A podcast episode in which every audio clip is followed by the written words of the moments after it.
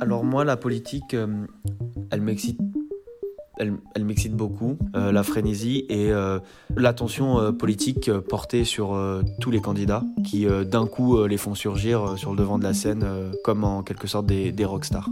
Moi, la politique, ça m'excite pas trop parce que j'ai l'impression que c'est faire que les gens qui peuvent changer les choses n'aient pas le pouvoir de changer les choses. Le seul côté qui m'excite, c'est de pouvoir être indigné, de pouvoir m'énerver sur, euh, sur le fait que euh, tout le monde est pourri, veut juste du pouvoir et nous manipule. Et en fait, c'est oui, c'est la seule chose où j'arrive vraiment à être passionnée. Euh, En ce moment, ça me procure euh, pas grand-chose. Je me sens complètement détaché de, de tout ce qui peut se passer. Sais qui sont les candidats, mais euh, ça ne me, il n'y a aucun enchantement de, me- de ma part.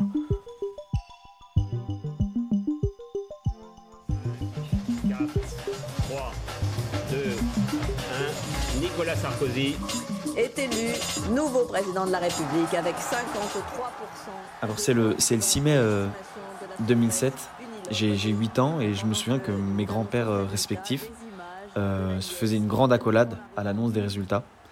Alors j'étais au milieu de la table, euh, je voyais tout cet engouement et euh, j'ai compris, sans connaître euh, les enjeux qui se jouaient alors, j'étais là au milieu d'eux, j'avais pas voté, j'avais pas écouté les débats, mais j'ai été touché par la ferveur, une sorte de délivrance à l'annonce de ces résultats.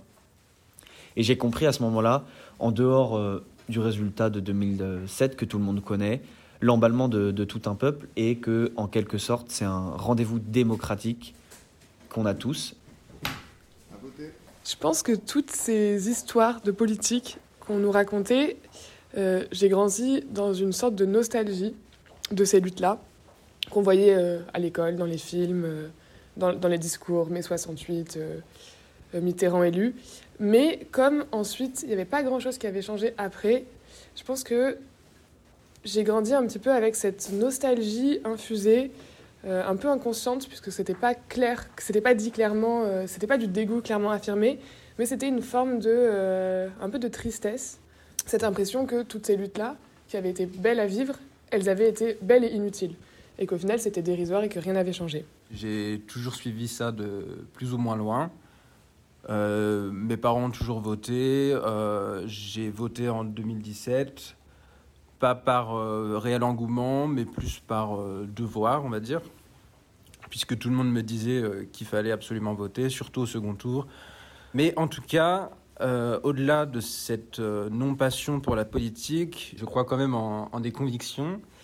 Et au moment de la période des gilets jaunes et des violences policières que la France a connues en 2019, ça a réveillé quelque chose en moi, surtout que j'étais sur Twitter, on va dire un militantisme de surface, mais ça, ça a quand même provoqué euh, certains sentiments euh, chez moi. Et notamment, je suivais euh, des, euh, des tweetos euh, d'extrême gauche qui étaient euh, absolument indignés par la situation et je trouvais leur euh, comportement tout à fait juste et je m'y retrouvais pas mal. Et je me suis euh, finalement petit à petit détaché de cela parce que je trouvais que c'était trop dans, trop dans l'attaque, jamais dans la discussion, presque des insultes tout le temps.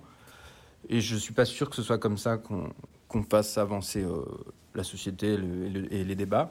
Et c'est Emmanuel Macron avec 65,1% des suffrages qui arrive en tête et qui devient donc le nouveau président de la Donc République. en 2007, euh, j'ai Marine 20 Le ans, c'est mes premières élections, ce soir. il faut que je vote. Pour moi c'est une sorte de devoir moral et citoyen, donc je le fais.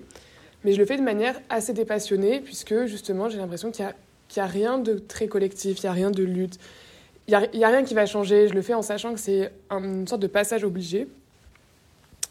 Euh, donc il n'y a pas vraiment d'engouement, au-delà simplement du fait que c'est ma première élection, que j'ai l'impression de participer à quelque chose d'assez établi, d'officiel, mais de quand même euh, citoyen, démocratique.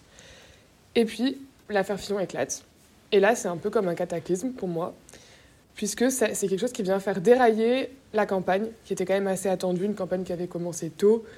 Et ce qui était intéressant, c'est que justement là, c'est quelque chose qui a complètement changé la donne, euh, qui a changé un peu ce petit train-train euh, des partis. Enfin, de... c'était quelque chose qu'on n'avait pas vraiment vu arriver. Euh, et là, je me suis mis à développer une sorte d'obsession pour cette affaire Fillon, de lire tous les articles qui sortaient, d'écouter les interviews, euh, d'entendre, de savoir et d'aller comme au bout du malaise et au bout de ce qu'il pouvait y avoir de, euh, de là-dedans. je commençais à actualiser les articles tous les jours alors qu'il n'y avait aucune nouvelle info. Euh, Je tapais des mots-clés du genre euh, Fillon, scandale, affaire. Je me réjouissais presque d'être dans cet état d'indignation. Il y avait quelque chose d'assez malsain là-dedans, puisque j'étais contente d'avoir une légitimité pour être pour être en colère. Euh, J'avais même envie qu'on découvre encore d'autres sommes, encore d'autres éléments, que ça aille plus loin, que ça soit le scandale ultime, des châteaux cachés en Espagne, euh, partout. En fait, maintenant, je me dis que je crois que ce qui me plaisait, c'était de me sentir dans cette espèce de remise en cause collective. Je me sentais liée aux autres et je me sentais connectée aux autres par cette condition commune qu'on avait d'avoir l'impression de s'être fait entuber. Donc c'était une colère stérile qui était déconnectée de toute lutte et de toute volonté de changement puisqu'il n'y avait pas vraiment d'objectif, mais c'était juste, c'était au moins quelque chose qui était partagé. En 2017, j'avais pas le droit de voter, j'avais pas les 18 ans euh, nécessaires, euh, mais c'était euh, véritablement les premières élections où j'étais en quelque sorte politisé, notamment grâce à mon prof d'éco qui, ramenait le, le monde et nous racontait quelques news politiques avec euh, pincette et finesse. En 2017, j'avais 20 ans et je n'avais pas vraiment de réel intérêt politique à l'époque.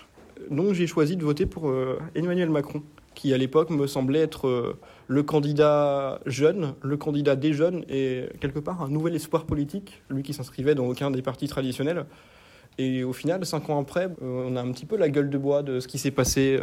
Il y a eu une, cer- une certaine, euh, un certain immobilisme dans les choses qui étaient censées être euh, les grandes causes de son quinquennat, comme l'écologie, comme les, certaines causes sociales, etc. Et au final, il y a eu très très peu de changements.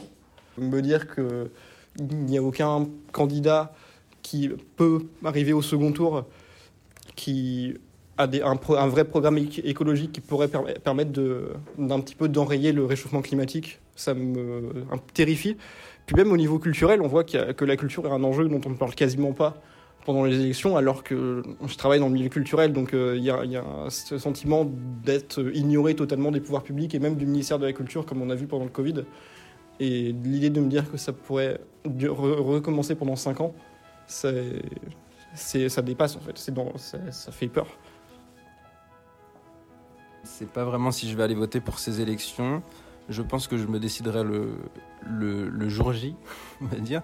J'ai, euh, je crois toujours en, les bords politiques, mais je trouve qu'il y a beaucoup trop de candidats et je ne suis pas sûr que ce soit comme ça que la politique euh, doit être faite.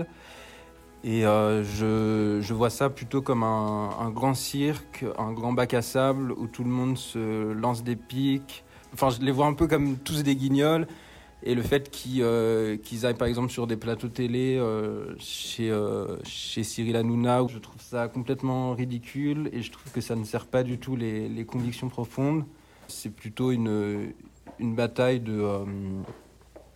une bataille, oui, d'ego. Et on devrait changer tout le, système de vote en fin de compte et qu'on ne devrait pas s'attacher à des personnes en particulier. Mon engouement politique euh, prend sa source euh, il y a bien des années au travers de mes grands-parents, euh, au travers de mon prof d'éco. Et c'est donc la première fois que je participe à ce genre de moment. Et ce qui est très fort, je trouve, dans ce moment-là, c'est que on vote, on met un petit papier dans un bulletin de vote et on sait que son acte aura des conséquences pour les cinq ans à venir. Contrairement à beaucoup de jeunes de, ma génération qui se battent pour faire entendre leurs idées, moi j'ai pas cette motivation, j'ai pas, pas le temps, j'ai pas l'envie aussi, donc euh, ça conduit chez moi un, réel désintérêt politique euh, qui fait que bah, du coup, comme je le disais en introduction, je ne me suis pas, je ne me suis pas inscrit sur les listes électorales parce que les choses qui pourraient changer ne sont pas prises au sérieux par les gens qui pourraient faire que, euh, qui pourraient changer les choses. J'ai un rapport complètement dépassionné à cette élection parce que je trouve que c'est encore plus, euh, plus écrit si c'était possible qu'avant. Avant, Macron, c'était quand même une petite surprise. Là, pour moi, j'ai l'impression que vraiment tout est déjà fait. Justement, il n'y a rien qui va dérailler, tout roule. Et euh, ça m'intéresse pas du tout pour ça aussi. J'ai- je, je ressens aucune volonté de m'impliquer là-dedans. Euh, c'est quand même assez, enfin, c'est quand même assez fou ce sentiment d'avoir aucun poids en fait, de voter mais d'avoir absolument aucun poids. Et, j'ai même plus le côté euh, un peu folklorique, amusant d'aller voter euh, au début. Je me sens je me sens complètement déconnectée.